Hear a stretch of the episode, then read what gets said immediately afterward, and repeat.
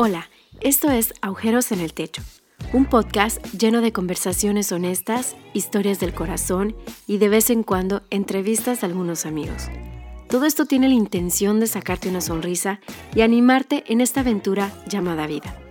Disfruta de este episodio con una buena taza de café y tu corazón libre de juicios. Bueno, espero que estemos grabando, por cierto, pero para empezar este episodio.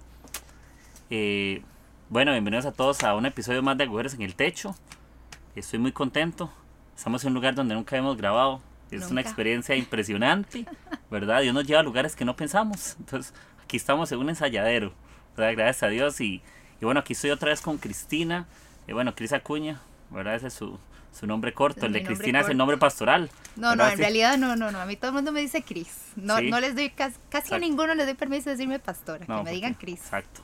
Sí, entonces aquí estoy con Cris Acuña y la vez pasada estuvimos conversando, ¿verdad? Y yo quiero invitarlos antes de escuchar este episodio, que escuchen el otro también, como para que lo vayan pegando, ¿verdad? Sí, el de, buenísimo. El de Belleza Duele.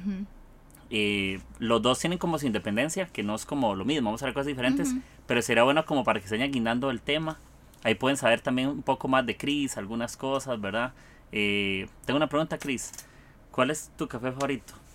Em, tal vez me va a sentir un poco plain, eh, sencilla diciendo esto, pero me gusta mucho el cappuccino. Sí. O el frappuccino también me encanta, sí, el café frío. Sí, yo ayer andaba con un amigo, bueno, me compré los, los mocha frappuccino, la promoción de Starbucks, ¿verdad? que son dos por uno, lunes y miércoles andaba. Y no me trajiste. No. Gracias. Eh, hubiera traído aquí en el ensayadero, pero como estamos aquí a... Ah, sí, es que está alfombrado, si ustedes vieran. Sí, exacto. Es que estamos aquí, esto es otro nivel de episodio, amigos, ¿verdad? un día vamos a hacer una playa si quieren, pero estamos cambiando de, lugares. Eh, bueno, mi café favorito, aunque sea así, lo más básico es café con leche. ¿Ah, sí? Sí, me gusta, café negro y café con leche. Bueno, pero dicen que el buen cafetero lo toma negro y sin, nada. Azúcar. O sea, sí, yo no tengo ese nivel. Los colombianos hacen eso, ¿verdad? Que dicen, hey, pero hay que apreciar el sabor del café, ¿verdad? Que está más rico, que no sé qué. Y yo, sí, es rico, pero es que ya así negro y fuertísimo. Entonces se lo toma uno como todo un macho, ¿verdad? Y uno dice, uy, estoy tomando café y todo aquí. O sea, que parece como que toma petróleo, ¿verdad? O gasolina. Pero pero sí, esa conversación tiene que empezar con esa pregunta. Creo que es la más espiritual, la más importante de todo el episodio. Exacto, ¿verdad? Que veamos qué tipo de café tomamos. Y para entrar un poco tal vez en el, en el tema, el episodio de hoy se llama Belleza Mata. El pasado belleza duele. Entonces quiero hacerlo como que vayamos fluyendo una conversación acerca, la vez pasada fue acerca de procesos y ese tal vez algunos de, de algunos puntos o algunas situaciones que vivimos. Y quiero empezar tal vez un, toque con, con, el orgullo, ¿verdad? ¿Vos qué pensás? De cómo el orgullo nos, nos golpea como persona. A veces lo hablamos como líderes, ¿verdad? Porque casi siempre es como, bueno, como líder, ¿cómo nos afecta el orgullo para liderar? Pero vos, ¿cómo crees que nos afecta el orgullo en la vida? ¿Vos, ¿Qué pensás del orgullo? ¿Para vos qué es orgullo? Incluso, ¿cómo a vos te ha afectado el orgullo en estos años en algo? Ok, muchas preguntas, muchas preguntas. bueno, es que vieras que precisamente cuando pienso en orgullo, em, pienso que el orgullo te aísla, te, hace sentir como si fueras un ser único, pero en un mal sentido, ¿verdad? O sea, como un mal sentido de identidad, como soy el único, no sé, eh, bueno, tal vez, soy el único eh, que hace las cosas de una manera distinta, como todo el mundo las está haciendo. Eh, como que hay, como que hay un sentimiento de, superioridad, tal vez, ¿verdad? Y que, y que yo creo que que obviamente nos lleva a aislarnos entonces de los demás. ¿Por qué? Porque ya no nos estamos viendo como iguales, como somos todos, ¿verdad? Espiritualmente hablando, delante de Dios, sino que nos estamos viendo tal vez inclusive hasta superiores, sí. ¿verdad? O que también nos sentimos, sentimos tanto temor, yo creo que el orgullo también implica temor. ¿Por qué? Porque no quiero exponerme a los demás. ¿Verdad? No quiero exponer ni ser vulnerable, que conozca mi corazón o lo que pienso o lo que realmente siento. Este, y yo creo que uno lidia con el orgullo en diferentes momentos de la vida, a veces inclusive eh, para no verse uno herido, creo que a mí, en lo personal, a mí me ha pasado ahí, cuando uno quiere verse uno herido, entonces a veces el orgullo quiere entrar ahí en medio y y hacernos sentir como, no, no, no necesito, ¿verdad? no necesito tu cariño, no necesito tu amor, o no necesito este, que estés aquí conmigo en este momento, ¿verdad? Simplemente para no sentirse un herido. Incluso creo que limitamos como el afecto, ¿verdad? Con la gente como que cuando yo limito ese afecto, cuando me pasa algo difícil, queremos mostrar nuestra capacidad y, y, como cuando alguien está llorando y usted le dice, no llore, ¿verdad? O, si yo estoy llorando, no, no me pasa nada, ¿verdad? Cómo nosotros mostramos ese orgullo, eh, hasta incluso con las formas de pensar de otros, ¿verdad? Que cuando, no sé, siempre queremos dar nuestro punto de vista. Ajá, también. Ese orgullo era como, sí, me gusta tu punto de vista y te escucho, pero al final yo siempre siento que tengo la razón. Incluso el orgullo yo lo veo como que lo tenemos predispuesto. A veces ya tenemos una conversación y tal vez yo tengo cierto punto de vista, pero el orgullo a veces nos limita a conocer realmente quién es la otra persona. o hasta nos limita a conocernos quiénes somos nosotros. Porque sí pasa. Porque, por ejemplo, acá estamos conversando y yo sé que a veces uno podría mostrar la mejor cara a la otra persona. ¿verdad? Podríamos mostrar uy, Chris, no sé qué, que la vemos en redes sociales, o Kiki, que no sé qué hace, ¿verdad? O Kenneth, que está por acá, que por cierto, está haciendo sonido, papi. Muy bien, ¿verdad? Saludos, Kenneth. Sí, lo van a Saludos a Kenneth, lo vamos a contratar.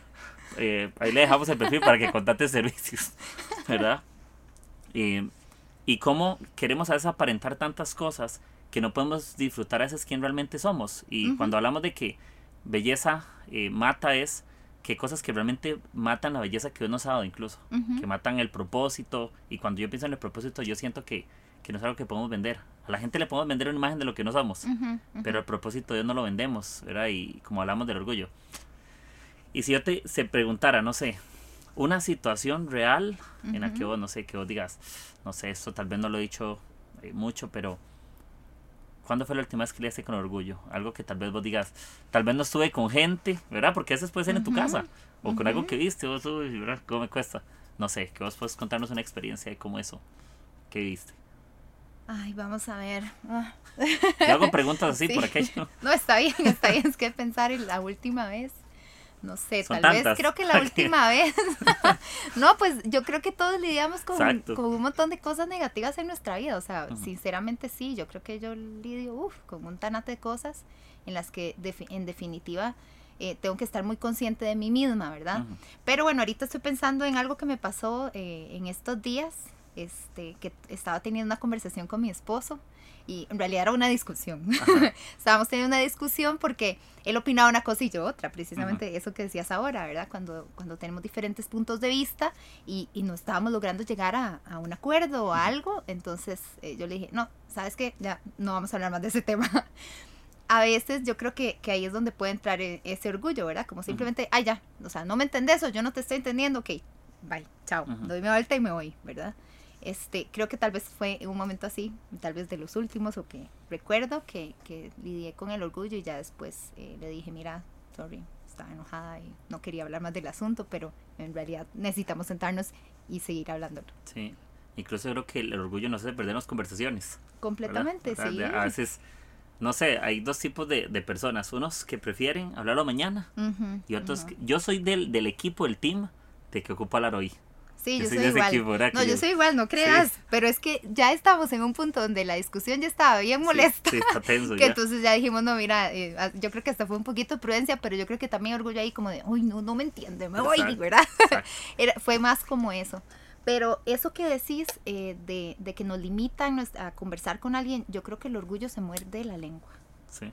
Y eso pasa. Nos, nos mordemos la lengua y decimos, mira, ya no te voy a decir lo que, lo que tal vez hasta inclusive cosas buenas o positivas que, que, uno quería decir a otra persona, ¿verdad? Que eso también pasa, no es solo eh, lo, que, lo que decimos, sino también lo que, lo que no decimos a la otra persona que sabemos que tal vez lo, lo necesita escuchar o que eh, es necesario en medio de una conversación y, cuando nos mordemos la lengua, pues en realidad al final somos nosotros los más afectados. Sí, hasta el orgullo, el orgullo se tiene como dos partes porque nos limitamos también a decir lo bueno de la gente, no solamente es que hablar lo malo, ¿verdad? Sino que hablamos tantas cosas negativas de la gente que nos privamos de hablar las cosas buenas.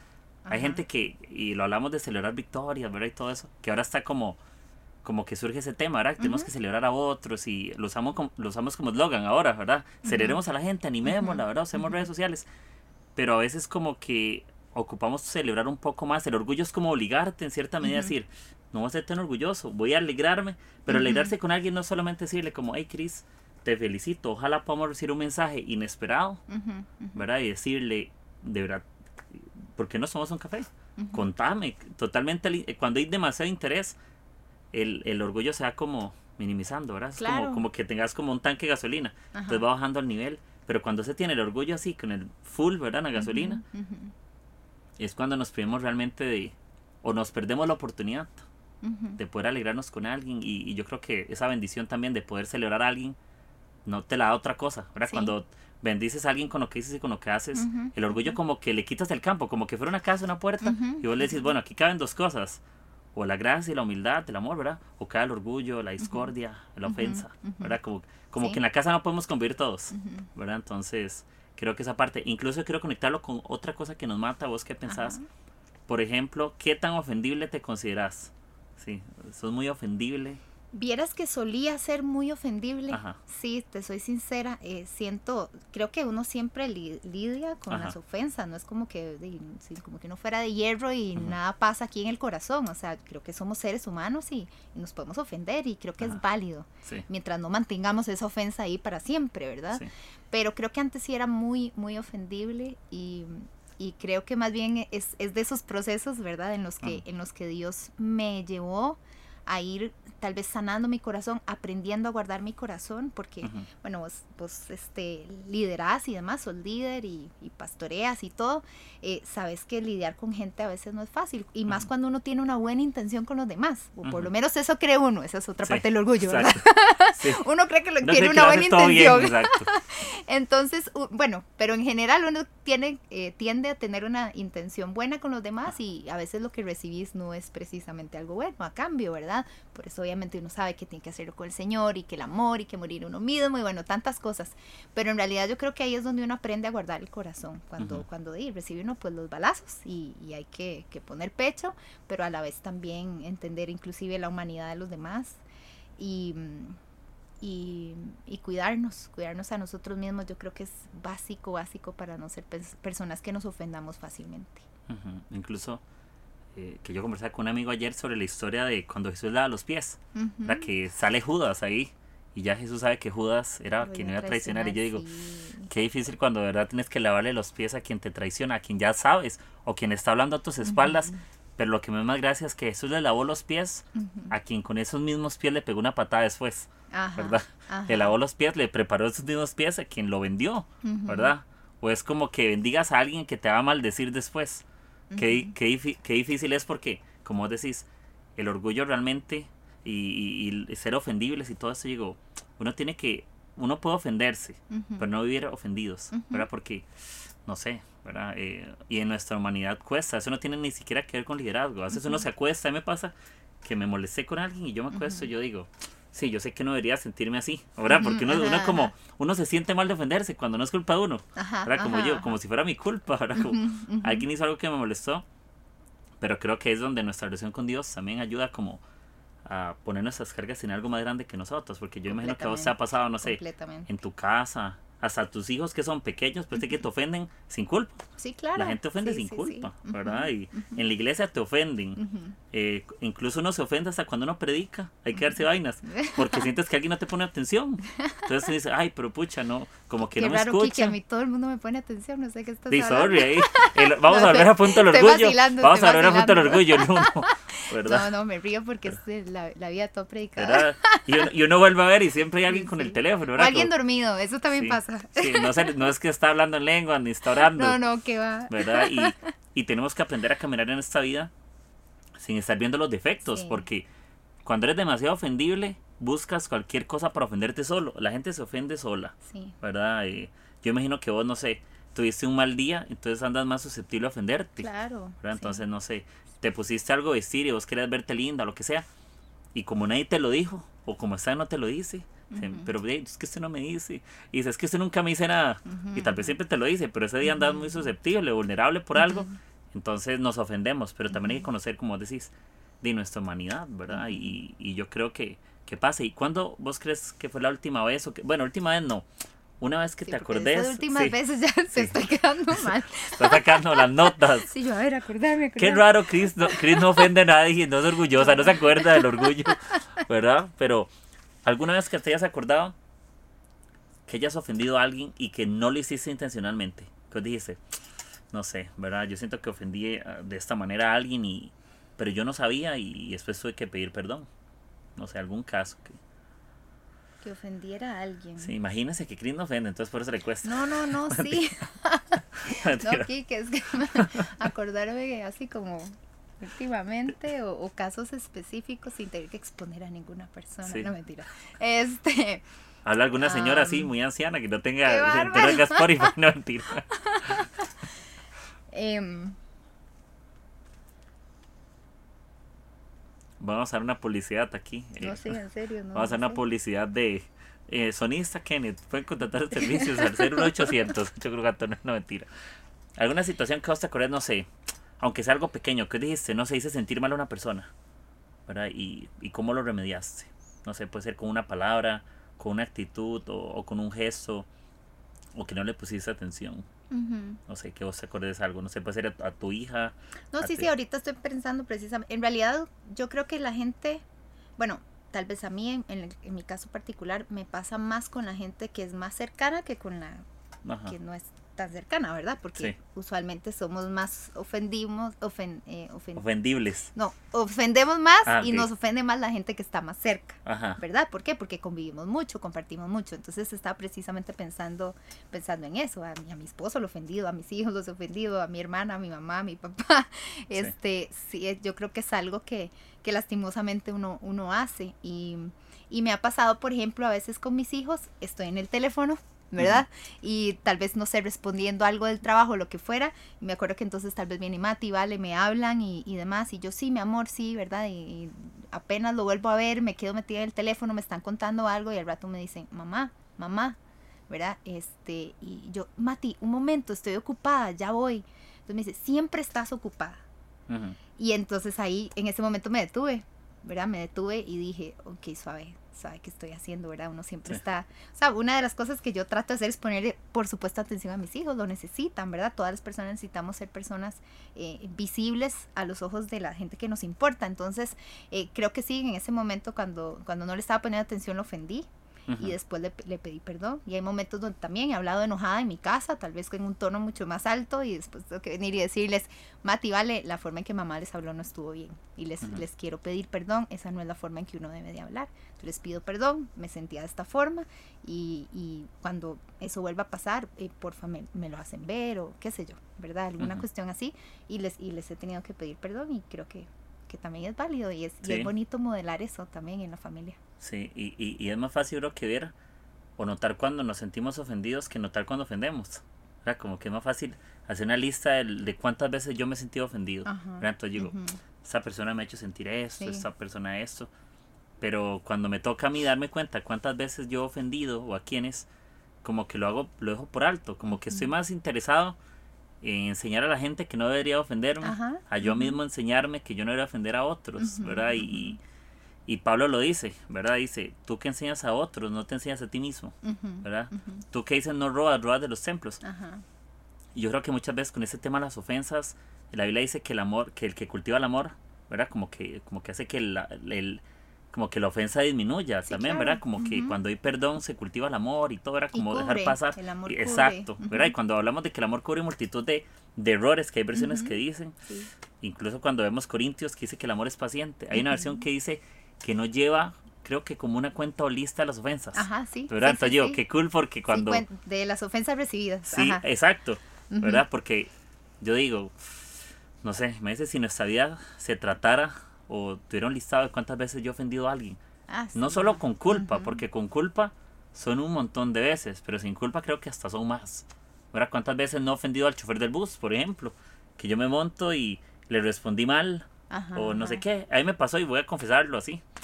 Públicamente me pasó hace como seis, cinco años, seis años. Iba en el bus de mi casa. El asunto es que meten gente como si fuéramos ganado. ¿verdad? Lo meten, meten gente, era como si fuera el bus infinito. Que hace que nos vamos sentados en los regazos de los demás, ¿verdad? De dos en dos en cada asiento. El asunto es que el chofer me grita en el bus, el muchachito de, de, de negro, ¿usted qué piensa? No sé qué, hay más campo. Y yo le respondí feo. ¿Usted qué cree? Que somos vacas, no sé qué. Sí, entonces yo dije, al final pagué lo que me hizo sentir ofendido, lo pagué con una ofensa. ¿Me entiendes? Entonces yo digo, ¿qué tal si yo le hubiera dicho, sí, no, no me gustó? Porque tampoco es que... Igual, cuando no me gusta no significa que yo tengo que decir la gente, porque esa no hay oportunidad. es como hacerlo a solas con Dios. Ok, me ofendió él, pero no tengo la oportunidad de hablarlo, pero yo voy a decidir ya no ofenderme por eso. Y yo lo perdono aunque él no sepa. Entonces cuando yo le dije, ni que fuéramos vacas, ¿verdad? Y, y, yo digo, y yo vi que la gente me volvió a ver feo, pero yo me puedo pensar, ¿qué tal si una de esas personas sabe que yo soy cristiano? ¿verdad? Y dice, y me van a ver el domingo sirviendo y enseñando que tengamos buena actitud. ¿verdad? ¿Cómo, ¿Cómo, mi credibilidad se va como por el piso? ¿O, o qué, cuál es el modelo de, de, no estar viviendo en ofensa que yo le doy? Porque de, yo creo que la gente, como vos decís, tiene su, su momento de crisis, tiene su momento difícil. Y, y, ahí me, me, encantaría meter la cuchara, ¿verdad? En esto que estás diciendo, porque dijiste que tal que la gente se diera cuenta que soy cristiano, Ajá. pero qué tal también si la gente se da cuenta que sos humano. Exacto. ¿Verdad? O sea, es que es que de eso también se trata nuestra humanidad, de nuestra, nuestra, humanidad se equivoca. Exacto. Y, y la volamos muchísimas veces y y ofendemos y somos ofendidos. O sea, ¿quién no ha ofendido nunca? ¿Quién no se ha sentido ofendido nunca? No, no es para justificar. Yo creo que tenemos que aprender a ser mejores cada día y que Dios nos perfecciona y nos ayuda y nos empodera para poder hacer eh, mucho mejor las cosas y dar lo mejor de nosotros, pero también eh, aprender de, de esa humanidad, ¿verdad? Porque a veces también creo yo que una de las cosas que tal vez como que ha... Eh, ¿Cuál podría ser la palabra? No sé, minado o eh, golpeado el cristianismo es cuando nos olvidamos de nuestra humanidad, ¿verdad? Como que tenemos que ser seres divinos, perfectos y, y, pues eso, no, no vamos a llegar a eso hasta que estemos allá en el cielo, no sé, ¿verdad?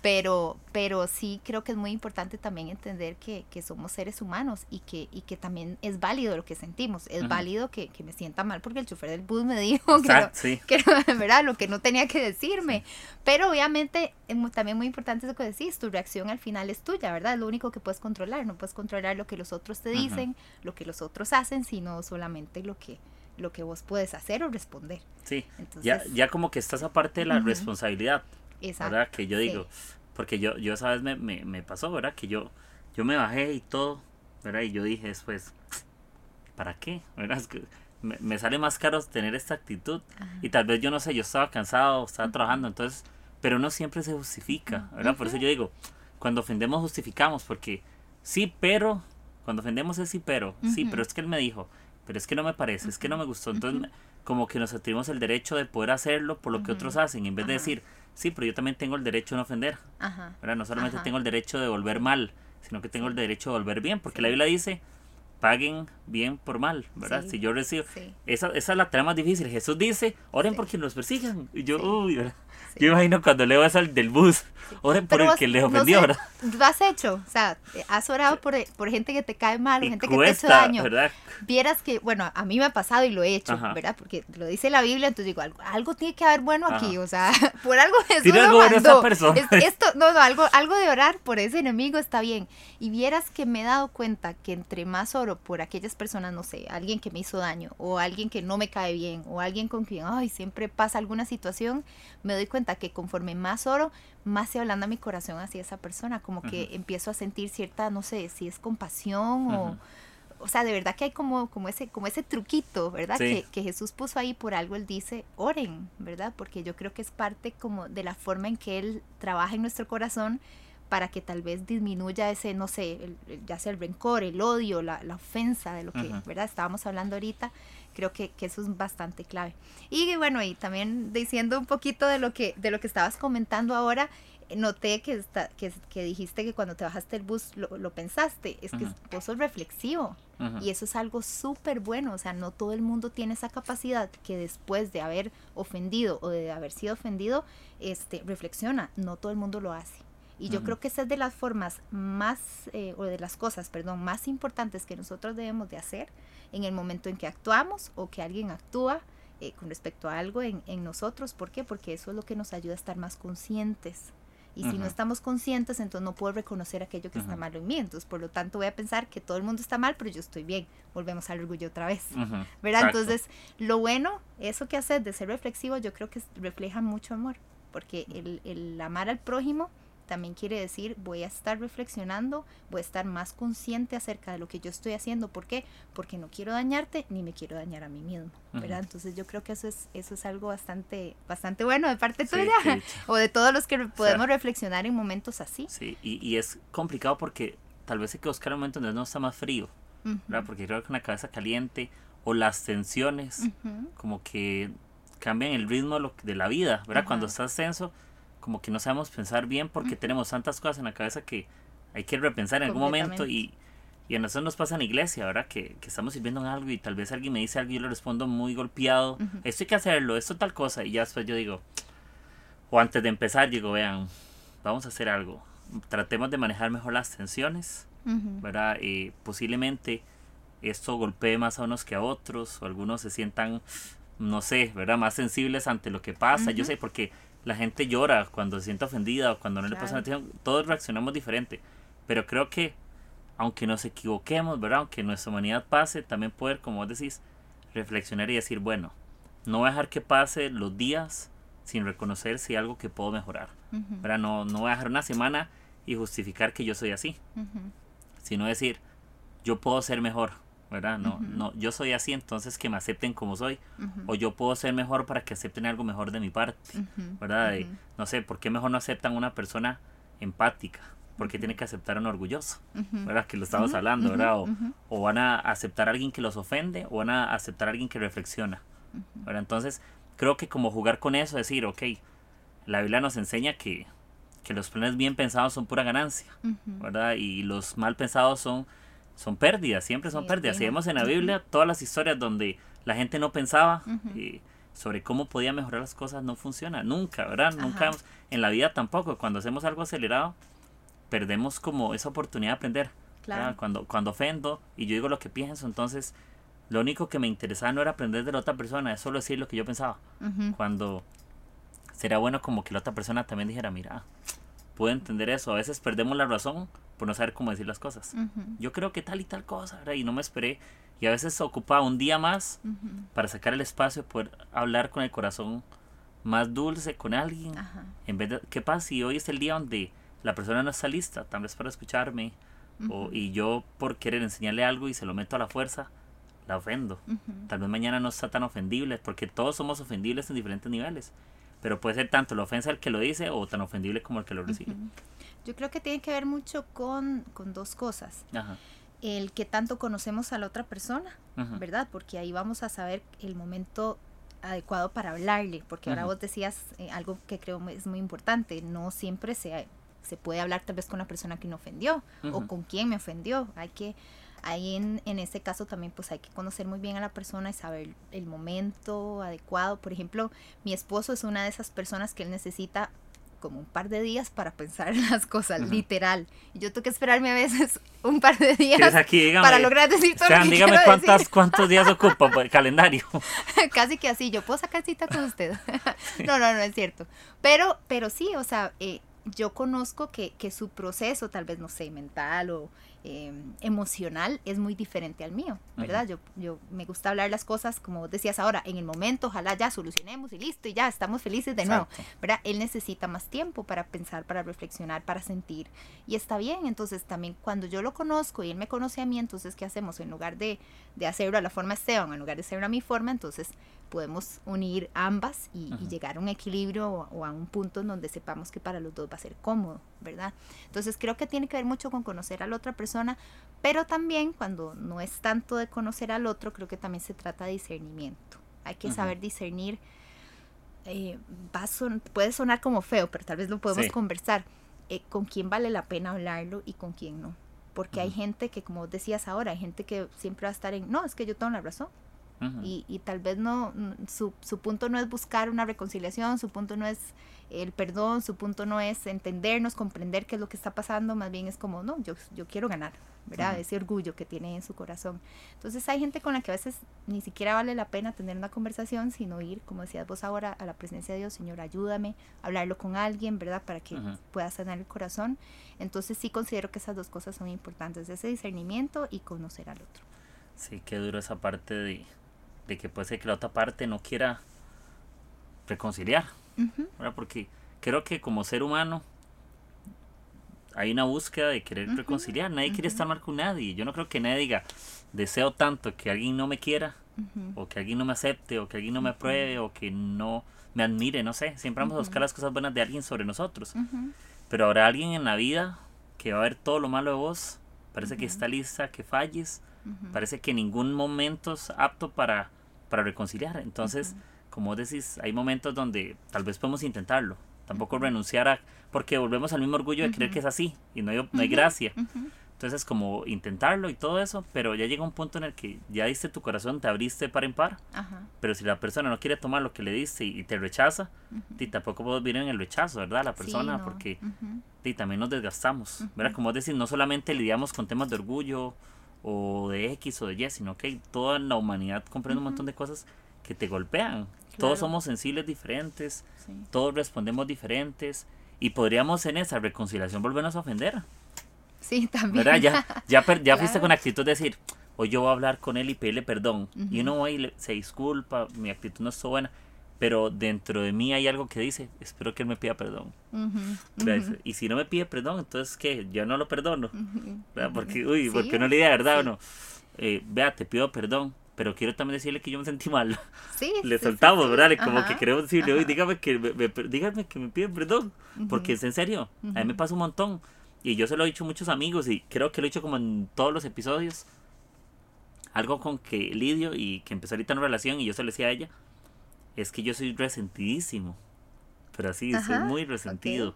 Entonces, no con todas las cosas, pero alguien me dijo algo y no me da una explicación. Es que no me gustó tal cosa, pero no me explica, entonces yo me resiento porque ya me pongo a pensar que hice mal.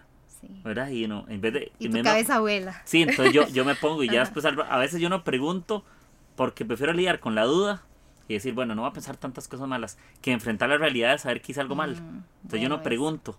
entonces ya a veces me ha tocado acercarme y yo, bueno, era el orgullo ahí, ¿qué crees que puedo mejorar? Y me ha costado, ¿verdad? Porque digo, uy. Hay cosas que son muy subjetivas también. Hay cosas que ya cuando las escucho yo digo, no, saben, pero creo que es más desde el punto de vista, no es tanto una realidad. Y hay cosas que yo digo, no, mira, desde cualquier punto de vista, tengo que mejorarlo, ¿verdad? Porque si la mayoría de personas creen que eres de cierta manera y si eso, si eso persiguen, entonces ya hay una realidad, porque es mucha gente. Pero si es una persona, no digo que expresemos a una, pero también ver el entorno, ver cómo, qué es lo que persiguen todos. Porque si todos te persiguen como una persona que ofendes, entonces no, no es una percepción de cada uno, ya hay algo, una masa, hay una mayoría, hay algo que estoy dándole el mensaje equivocado. Claro. Entonces ahí yo creo que, que no sé, como yo te decía, a mí me cuesta esa parte de, de no resentirme, ¿verdad? O, por ejemplo, yo ahorita voy el, el yo el jueves a, a Panamá, ahorita, otra vez. Fue como tres días, de, qué, así. qué raro, qué raro. Tengo que ir a marcar y esos viajes así. Y, y yo le dije como, hey, ¿por qué no el miércoles? No, es que tengo que hacer algo. Y, y el jueves, y yo, mm, ok, el jueves. Y yo quería el miércoles. Y Entonces ya yo no el miércoles. ¿verdad? Y uno se queda, y uno se queda así como el miércoles. Entonces yo el día siguiente en la noche estábamos hablando de algo y sacamos el tema, ya, sí, sí, el miércoles. Tenía que soltarlo, ah, yo, ah, sí, sí, el jueves, ok, no. Yo iré el miércoles, pero ahí, ¿usted quiere el jueves? Entonces yo me doy cuenta que hasta esos pequeños detalles. Entonces yo después le dije, no, no, tranqui, yo la quería ver el miércoles, pero si a usted le parece el jueves, está bien, démosle. Entonces ya con eso me sentí más tranqui. Claro, de poder decirlo. Exacto, me sentí como relajado. Yo dije, está bien, yo quería el miércoles, pero si a usted parece el jueves, yo voy. Y no poner en la carga ella porque no tiene nada la culpa, solamente estamos, estamos hablando de días y tal vez está ocupado, pero esa falta o ese orgullo o, o, que yo me siento ofendido ya no tiene que pasar los días. También yo tengo que decir no ofenderme, no es que la persona lo haga o no. Es que yo decía como receptor no hacerlo. Entonces yo me doy cuenta de cosas, cómo, cómo luchamos. Y hay otro que quiero pegarlo con otro, con un tercer, una tercera cosa que mata. Sí, sí, ¿puedo, contar una experiencia dale, dale, dale. ahora sí, ya, acordando, ya, la, ya la pensó. De todo. Sí. Ay, qué raro. En este qué momento raro. empieza a salir toda la luz. Qué raro. no, voy a contar algo que nunca he contado así con, con sí o sea, enfrente de, los demás, obviamente mi familia lo conocía más, pero eh, me pasó un momento en que ofendí muy feo a un par de personas. Em, em, vamos a ver cómo lo, cómo lo, cómo les cuento para no hacerlo muy largo. Ok, tenía que casar una pareja. ya más o menos saben por dónde va la historia. la cuestión fue que era un 30 de diciembre y entonces, este, obviamente, pues uno como pastor tiene todo eso ya ahí muy bien coordinado y demás a mí eh, la persona que estaba encargada de, hacerme la agenda y demás nunca me la anotó y a mí se me olvidó y esa vez me fui de paseo. Me fui a pasar con mi familia lejísimos, como dos horas fuera de San José y, y entonces estamos ahí disfrutando, estamos con un par de amigos y sus hijos, nosotros con nuestros hijos felices y todo. Cuando en eso veo que le entra el teléfono a Esteban, veo que está hablando por teléfono, el semblante le cambia por completo y en el momento que le cambia el semblante me vuelve a ver y me dice, ¿usted tenía que casar a alguien hoy? Yo, exactamente en ese momento, me quería morir. Literal, me quería morir. Estaba dos horas de San José. Y le dije yo a Esteban, ¡Ah! no puede ser, no puede ser, se me olvidó. Y inmediatamente me acordé que tenía que estar eh, a la hora en que precisamente me llamaron, ya aquí en, en la iglesia casando a la pareja. Entonces, este, bueno, por dicha ahí le dije a uno de los pastores que tenemos acá que si por favor me podía hacer, porque mientras yo llegaba dije, más, no, no me iba a dar, ya terminaba todo. Entonces, inmediatamente lo que hice, yo sabía que en ese momento se estaban casando y demás, pero entonces lo que hice fue mandarles eh, un, mientras un WhatsApp a cada uno pidiéndoles perdón sin justificarme. No tenía razón de y no podía decirles, ay, sorry, es que se me olvidó, no, es que este no me mandó la agenda. No, nada, o sea, simplemente perdón, o sea, perdón, les fallé de la forma más horrible que ustedes. Y también que uno piensa un matrimonio, ¿verdad? Sí, Exacto, o sea, es que es, es uno de los días más importantes de la vida de muchas personas y sé que de ellos también. Entonces, eh, no, no quise ni siquiera justificar, o sea, yo me sentí horrible, yo me sentí como un perro, así, perdón la expresión, o sea, me sentí súper mal y me acuerdo que, que, me dejaron en visto por varios días y, y yo lo entendí.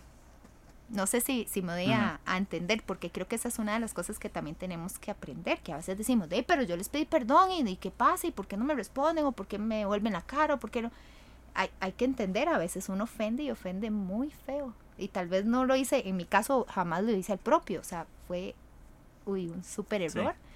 Pero, pero que también tenemos que entender eso. Ya con el pasar del tiempo, un día, este, nos pudimos acercar de nuevo, porque sí, siempre nos veíamos en la iglesia y todo, pero ellos no querían verme muy de cerca, la verdad, y yo obviamente lo entendía, vuelvo al punto, hasta el momento en que yo creo que ya pues pasó el tiempo, el tiempo prudente, y, y entonces ya después ahí ya lo hablamos, lo conversamos, y todo quedó súper bien, y ahorita estamos igual, nos, nos vemos, nos sonreímos, nos abrazamos, hablamos, etcétera. Gracias a Dios no los volveré a casar, entonces... no, no volveré a casar un 30 de diciembre. Está muy bien, gracias a Dios. Pero este, que sí, que sí, esa de las cosas también importantes. A veces de, sí metemos ay, la pata muy feo y, y tenemos que aprender a, a, también a darle tiempo al otro, a, asimilar, a, a, sanar y demás, porque sí, sí puede ser rudo. Uy, no, qué duro. no, no, qué duro, porque yo imagino hasta que sea uno y usted no llegó yo, Cristina. Sí y aquí me vas a mandar, ¿verdad? Y tal vez el que mandó era todo aburrido. Yo no digo que fue aburrido, no, pero... No, no, no, él es una belleza. Lo que pasa es que obviamente yo, principalmente la muchacha, la conocía desde siempre, siempre estuve con ella. Vos. Era el proceso y siempre lo llevamos juntos hasta que, wow, el día que se casaba, entonces... Sí, no, ya ahora todo lo anoto, no se asusten, ¿verdad? Por si alguno que voy a casar me está escuchando en este momento. Está haciendo promoción. no, no, no es eso, porque tira, tira, tira. casamos a la gente de la iglesia. Sí, en diciembre, como, que si es, como que si es diciembre, eh, que se espere el 2 de enero. Qué bárbaro, no, no, no. Ya, ya, pero Dios sí la perdonó, nada más para que sepan, Dios, ya la perdonó. Sí, Ellos ya, están ya no en tengo proceso. culpa, ya no tengo culpa. Sí, no, pero eso que vos decís de que te dejen en visto, cómo uno lucha, uy, como que uno, uno hace las cosas esperando una respuesta. Por supuesto. yo, sí. Pero a veces la respuesta es silencio. Sí. Y está, bien, Porque no todo silencio es indiferencia. Exacto. ¿verdad? Y es el, el, y justamente es lo que quería hablar ahorita, de, la de la indiferencia. ¿Verdad? Cómo, cómo la indiferencia parece como realmente algo que nos mata. La indiferencia mata al ser humano, ¿verdad? La indiferencia es como esa falta de interés. Sí. ¿Verdad?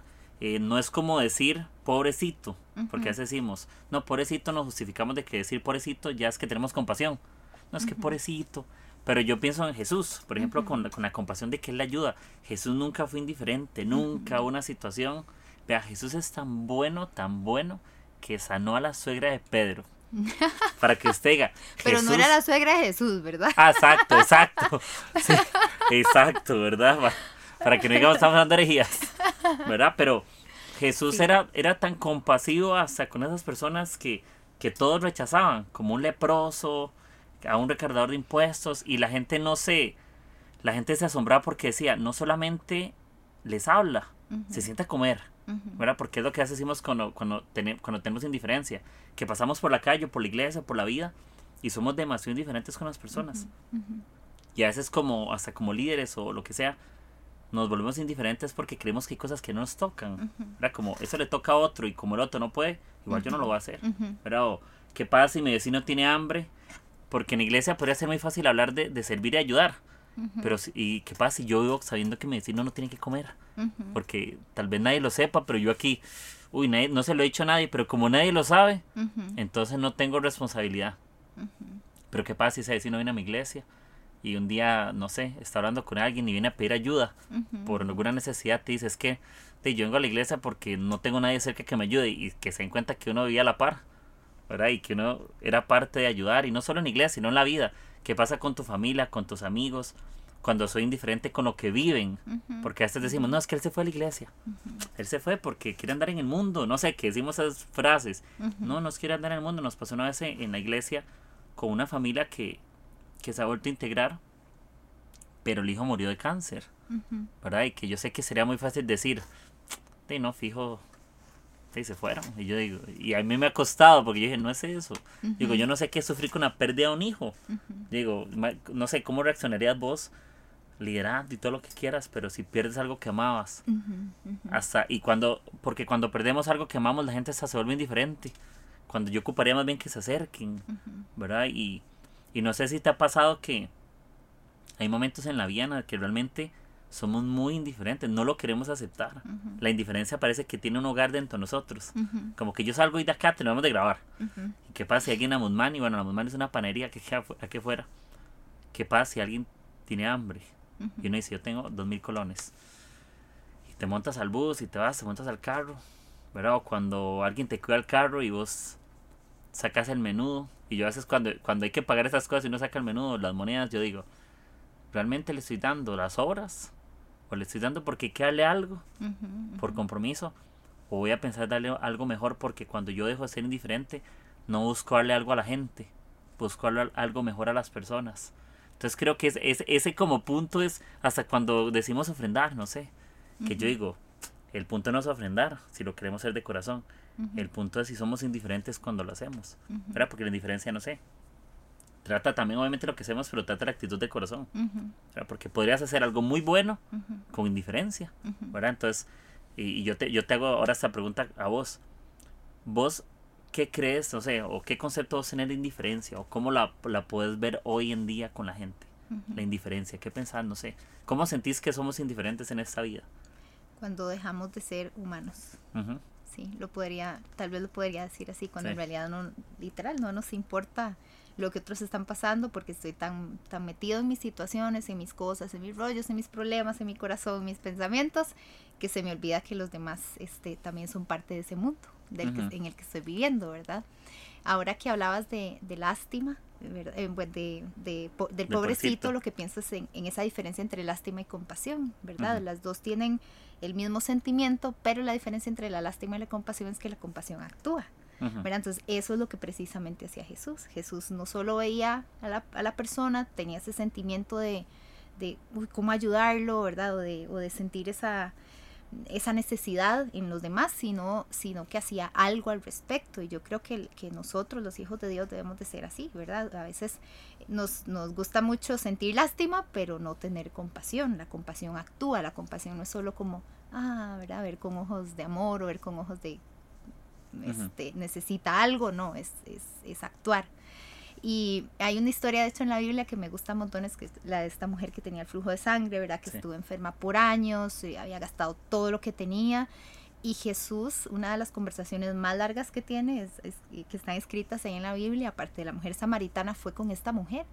que de hecho el, el, la hija de, de, uno de los, de los principales y jefes este, de, eh, ay, ya no me acuerdo cómo era, el de los centuriones, un centurión, ¿te acuerdas? Bueno, la cuestión es que él, su hija estaba enferma, estaba muriendo, y entonces le vienen a avisar a Jesús, ¿verdad? Que la hija de este hombre iba, a morir. Pero cuando aparece esta mujer, Jesús se queda hablando con ella, aún sabiendo que la hija de este otro hombre tan importante, ¿verdad? Más importante que ella, y estoy haciendo comillas por aquellos que no me, como no me están viendo, ¿verdad? De este hombre tan importante, eh, y él se queda hablando. Eh, un gran rato con esta mujer preguntando, imagino yo, eh, conociendo su historia, qué pasó. Yo creo que la compasión ve más allá de lo que está delante de nuestros ojos, o sea, nuestra, no es, eh, cuando uno es compasivo, uno logra ver de verdad a la persona, no es solo como, uy, esta persona qué problemática que es, o esta persona le está pasando esta situación, qué habrá hecho, en qué habrá pecado, ¿verdad? Eh, yo creo que la compasión pregunta, ¿cuál es tu historia? desde qué perspectiva ves vos la vida, o sea, enséñame a ver la vida a través de tus ojos, porque nunca he estado en tu contexto, nunca he caminado en tus zapatos, no, no, no sé cómo es, porque esta es la única vida que he vivido, la mía. Entonces, enséñame tal vez a ver la vida desde tu perspectiva. Yo creo que ahí también hay mucha compasión, no solo en el, en el dar, que creo que es una de las, de los, tal vez, este, aspectos principales, pero también en el, en que me importe eh, eh, ver la vida desde otra perspectiva de donde nunca la había visto antes, como por ejemplo eso que vos decías, esta familia que volvió a tu iglesia y, y que este, eh, perdió un hijo, ¿verdad? O sea, a ninguno de los dos nos ha pasado, hay que, hay que aprender a ver la vida a través de los ojos de alguien más, ¿verdad? Entonces no solo entender como por qué se fueron, qué fue lo que pasó, por qué se enojó, porque es, eso no es importante, lo importante es, wow, volviste, enséñame a, ver la vida a través de tus ojos, enséñame a caminar en tus zapatos porque no sé hacerlo, ¿verdad? Yo creo que en eso radica mucho la, compasión y, eso me encantó de, Jesús, que siempre andaba compasivo con todos y, y no solo, ok, toma, aquí está tu sanidad o toma, aquí está tu libertad. yo creo que ven hasta conversaciones. Sí, las conversaciones de Jesús, esas a mí me matan me matan porque ahí es donde veo esa, esa humanidad tan preciosa de nuestro Señor que yo creo que Él nos está tratando de modelar a cada uno de nosotros, ¿verdad? Que no solamente es la sanidad y la libertad, que es parte de, pero esas conversaciones y esos momentos donde les está diciendo a los otros con sus acciones, me importas, sos importantísimo y valiosísimo para mí. Sí, hasta hablar con el más abierto y con el más cerrado. ¿verdad? Porque yo, por ejemplo, la historia de Nicodemo, que era un maestro de la ley y todo el asunto, era Nicodemo, que cómo nacía de nuevo y toda esa parte ¿verdad? Entonces yo digo que yo Jesús no indiferente, porque él puede decir, no, él, él, cree que él es el de la ley, él es el que se la... Yo para qué le voy a enseñar a alguien que no me va a escuchar. Y Jesús saca el tiempo y le explica, eso significa esto y esto y esto. O cuando sus discípulos no entendían algo, Señor, maestro, no entendemos lo que dices, no entendemos las parábolas, y dice, es que los secretos son para los que están cerca, ¿verdad? Empieza a contar, yo se los explico, esto, la semilla mostaza es esto y esto. Entonces, yo que la compasión genera esas conversaciones que te acercan a las personas y te las explica. La compasión le explica a la gente que estamos ahí. Verás adaptar la compasión, explicarle a otros que yo soy para vos. No decirle a otros que yo soy para vos es, sí, te lo digo, pero te lo muestro. Jesús no solamente al flujo de sangre que tenía años de vivir con personas indiferentes. Tal vez algunos le quisieron ayudar, pero no pudieron. Porque en la vida también hay gente que nos ha querido ayudar, pero no fue indiferente. Simplemente no pudieron ayudarnos. Pero también hay que aprender a descubrir eso. Hay gente que te ha amado siempre y sería bueno reconocer. Y también sabes que hay personas no solo que no pueden, hay personas que no saben. No saben cómo, cómo pueden ayudar a otro. Por ejemplo, eh, todos reaccionamos diferente ante una pérdida.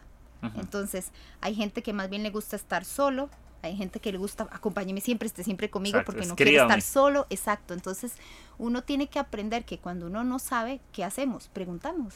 Mira, en qué te puedo ayudar ahorita, o sea, cómo puedo ser un mejor amigo para vos, o cómo puedo eh, añadir ahorita en este momento o en este proceso de tu vida, decime qué es lo que necesitas, porque a veces puede ser que lo que uno esté pensando que el otro necesita en realidad no es.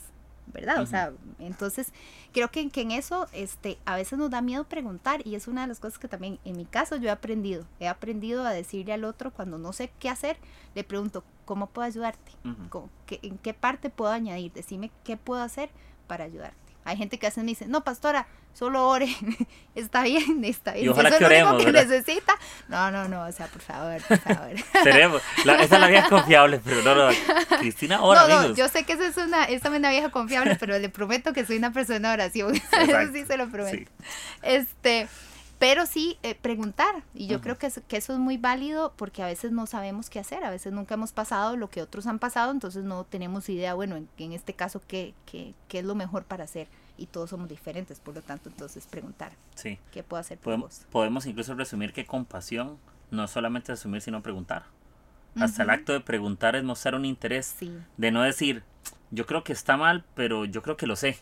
A preguntarle, eh, ¿cómo vas? Mira, yo sé que no la estás pasando bien, pero ¿qué puedo hacer por vos? No sé, ocupas que hablemos. Tal vez la persona al final diga que no, y al final igual no fuiste, aunque le hayas preguntado o no, pero no hubo indiferencia porque te acercaste. Yo creo que toda indiferencia se rompe o la matamos cuando te acercas.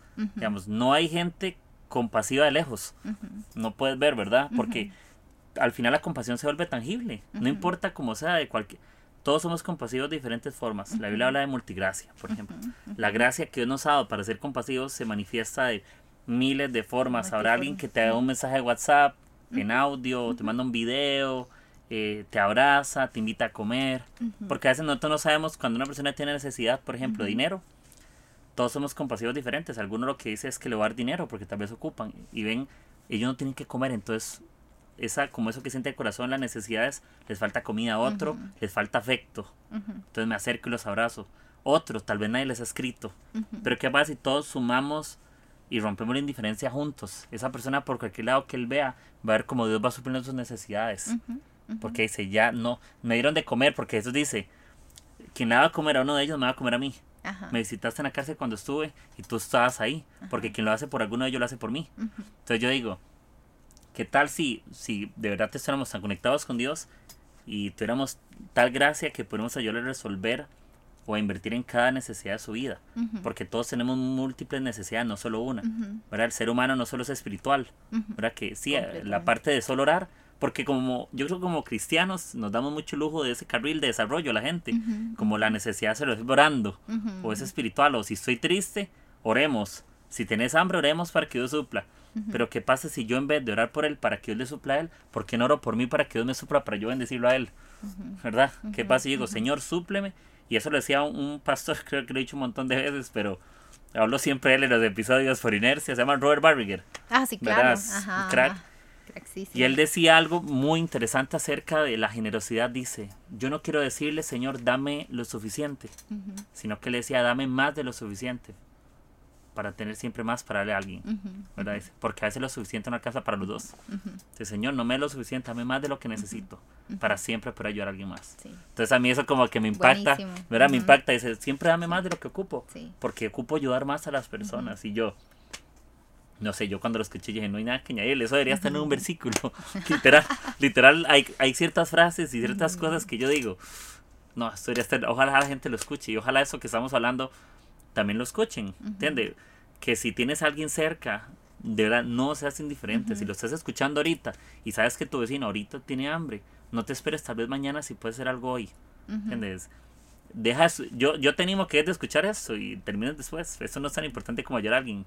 Déjalo, póngale pausa. Esto puedes escucharlo cuando quieras, pero la necesidad de la gente pasa y la gente sufre. Entonces ojalá podamos ponerle pausa a tantas cosas de la vida para ser menos indiferentes, para ser menos orgullosos, para ser más empáticos, para poder abrazar más y creer menos de la gente, ¿verdad? Y creer más cosas de parte de Dios para las personas.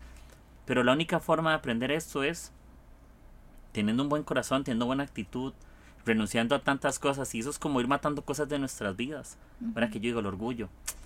Todos tenemos como esos gigantes que decimos la eje confiable, ¿verdad? Todos tenemos gigantes que tenemos que derribar. Pero es una realidad porque son gigantes, literal son gigantes.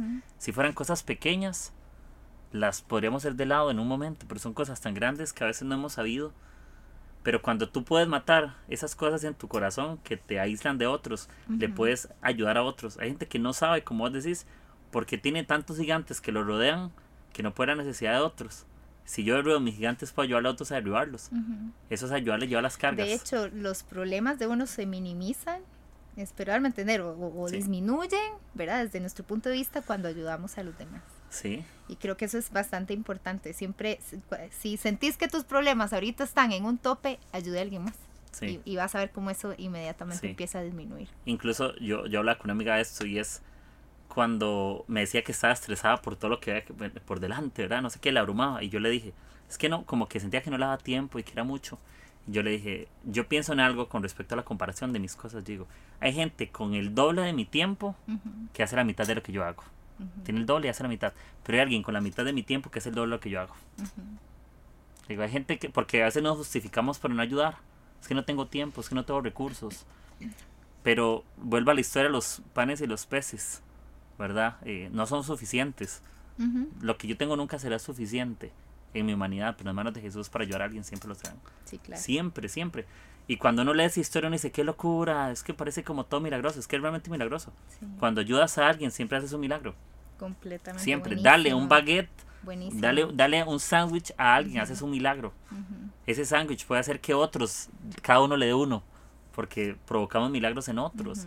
Una oración, a veces decimos, Ay, ¿usted cree que una oración de 10 segundos puede cambiar la vida de una persona? Yo creo que una oración puede cambiar la eternidad de una persona. Totalmente. La compasión puede cambiar de que alguien crea en un Dios que está muerto en un Dios que está vivo.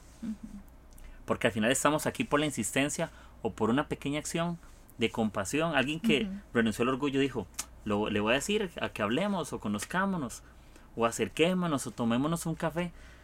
Pero al final es, es eso, hay que empezar a matar realmente en nuestra vida y me gustó algo que decía, si es de la humanidad. ¿Qué pasa si empezamos a ver la vida más desde la humanidad?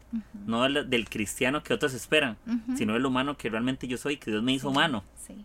¿Verdad? Yo soy totalmente humano y la humanidad no es pecado, ¿verdad? Porque decimos, no, es que es humano. No, la naturaleza pecaminosa. Si nacimos con esa naturaleza pecaminosa que lucha por el egoísmo, que tiene que todos los días vencer, pero también cuando escucho a, a Jesús que es 100% humano y 100% divino, ¿verdad? Que fue tentado en todo, pero está agarrado a Dios, ¿verdad? Y, y, él siendo humano y siendo Dios y toda esa parte, sí, Dios lo usaba y sanaba a gente, pero también él lloraba. También él se ofendía porque Jesús enseñó en el Padre Nuestro perdona a los que nos ofenden. Significa que si él oró es porque él se sintió ofendido.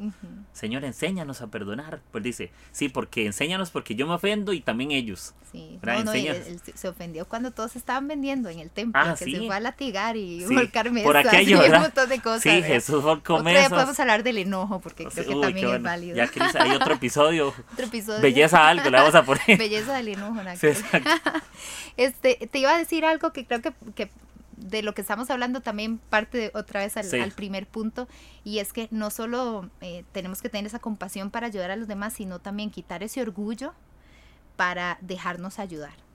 Porque también he conocido muchas personas que, que, que, no, son, se sienten muy autosuficientes o sienten como, ah, no, yo puedo con esto. Y tal vez sí, han sido personas muy valientes para muchas cosas, han tenido que sacar la tarea, no sé, en su casa, con su familia, han sido el que siempre le ha tocado hacer todo.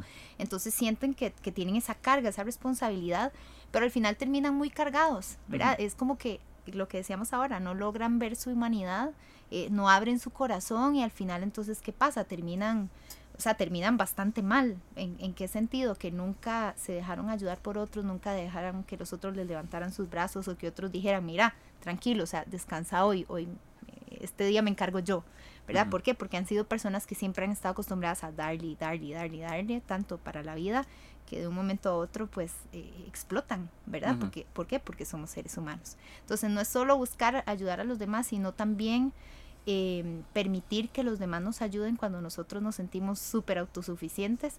Hay momentos donde ya no lo logramos más y necesitamos que otros entren en acción para, para que nosotros también lo podamos lograr. Sí, y me gusta que no solamente trata de ayudar a los demás, sino de dejarme ayudar, porque a vemos como el orgullo.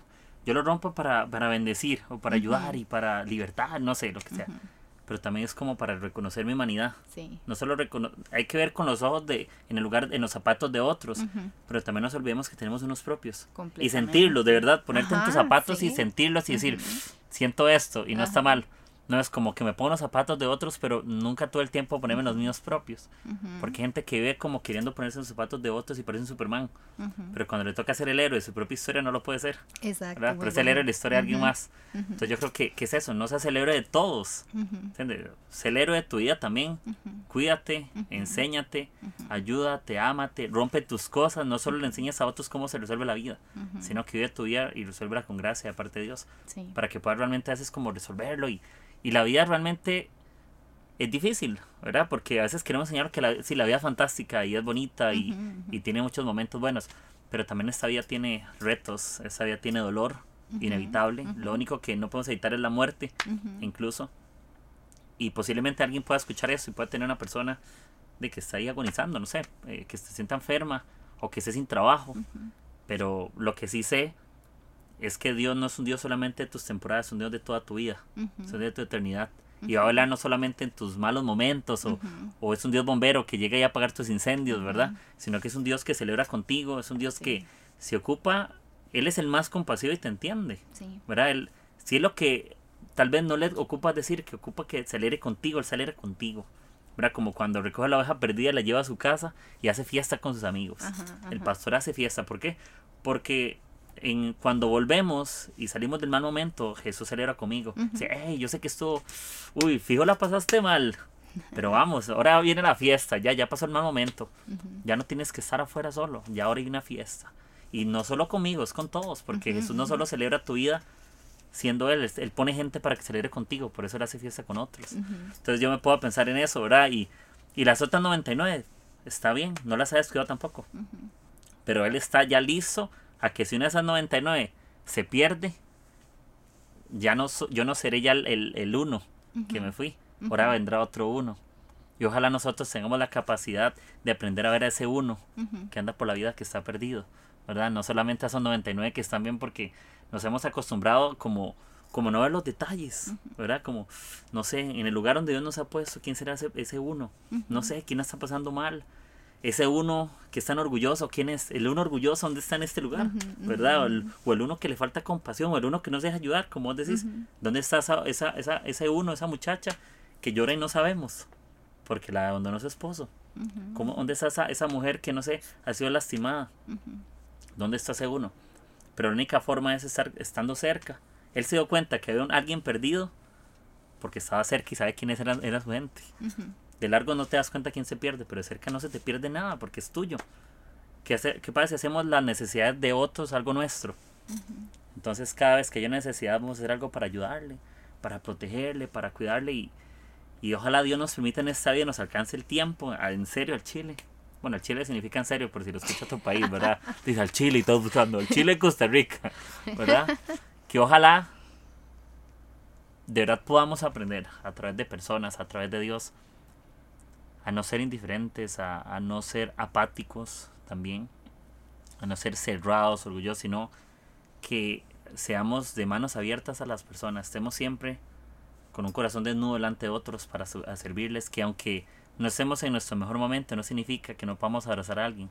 Aún yo con mi dolor puedo abrazar a otra persona en su dolor, ¿verdad? Que aún en mi angustia yo puedo abrazar a otros en su angustia, ¿verdad? Aún en lo que yo no, ¿verdad? Aún en lo que yo no tengo, yo puedo abrazar a alguien con lo poco que yo tengo. Es como la mujer que echó las monedas. Es lo único que tengo, ¿verdad? Yo me imagino a Jesús ahí viendo, ¿verdad? Y, se dio cuenta, él dice, ella echó más de lo que tenía. Ojalá que cuando Jesús nos vea y nos diga, tal vez no tenías mucho, pero hice más de lo que tenías.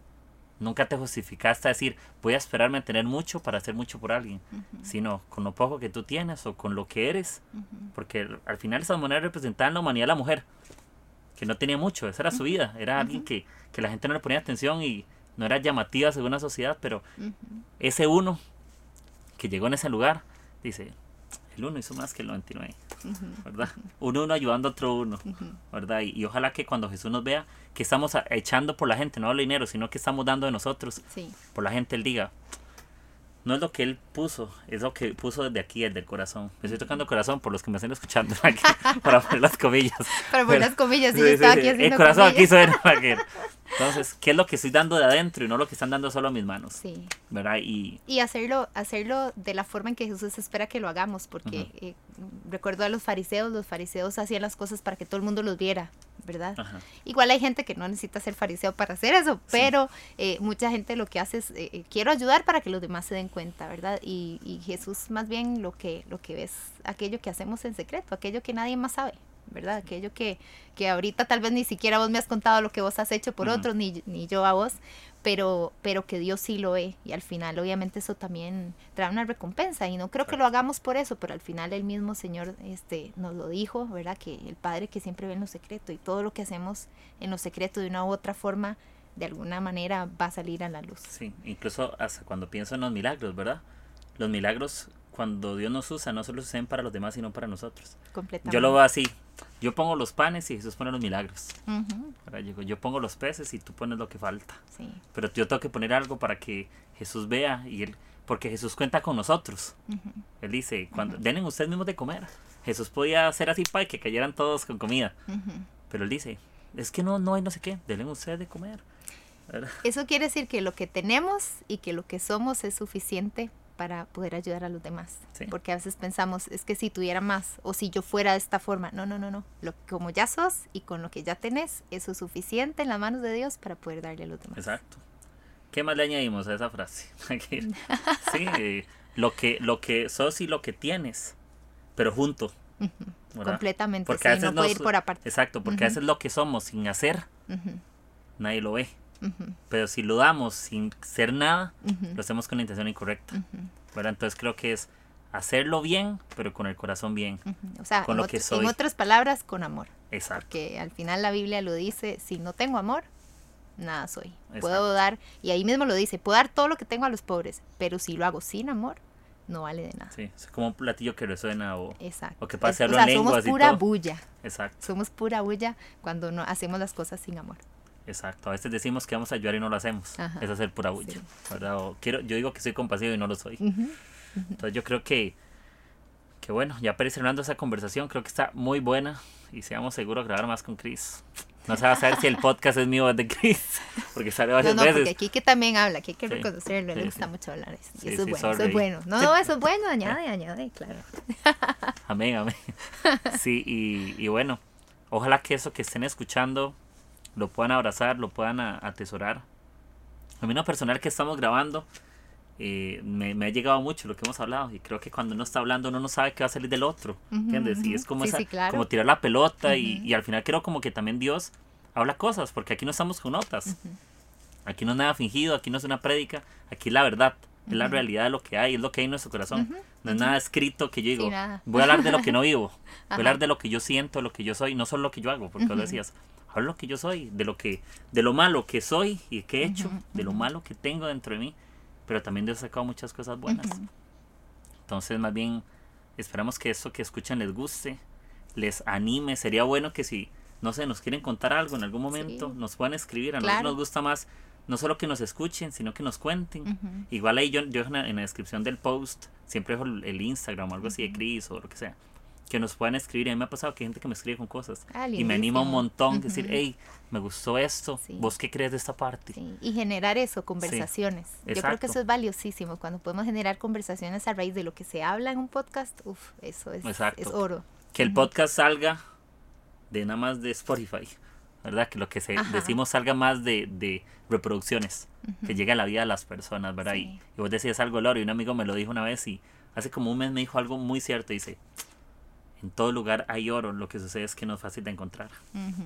Pero en todo lugar hay oro, a todo le puedes sacar el oro, todo tiene mucho valor. Lo que pasa es que como no está en la superficie, creemos, hay veces que el oro está en la superficie, entonces está como muy afuera, se lo sacamos de una. Pero ¿qué pasa si toca acabar un poco más en algo y decir, voy a prestarle más atención y voy a llegar más profundo porque sé que debajo de esto hay oro? Exacto. ¿Verdad? Ojalá incluso a eso, yo sé que algunos se van a sentir más identificados con otros, algunos son súper empáticos y... Pero deja que esto te añada.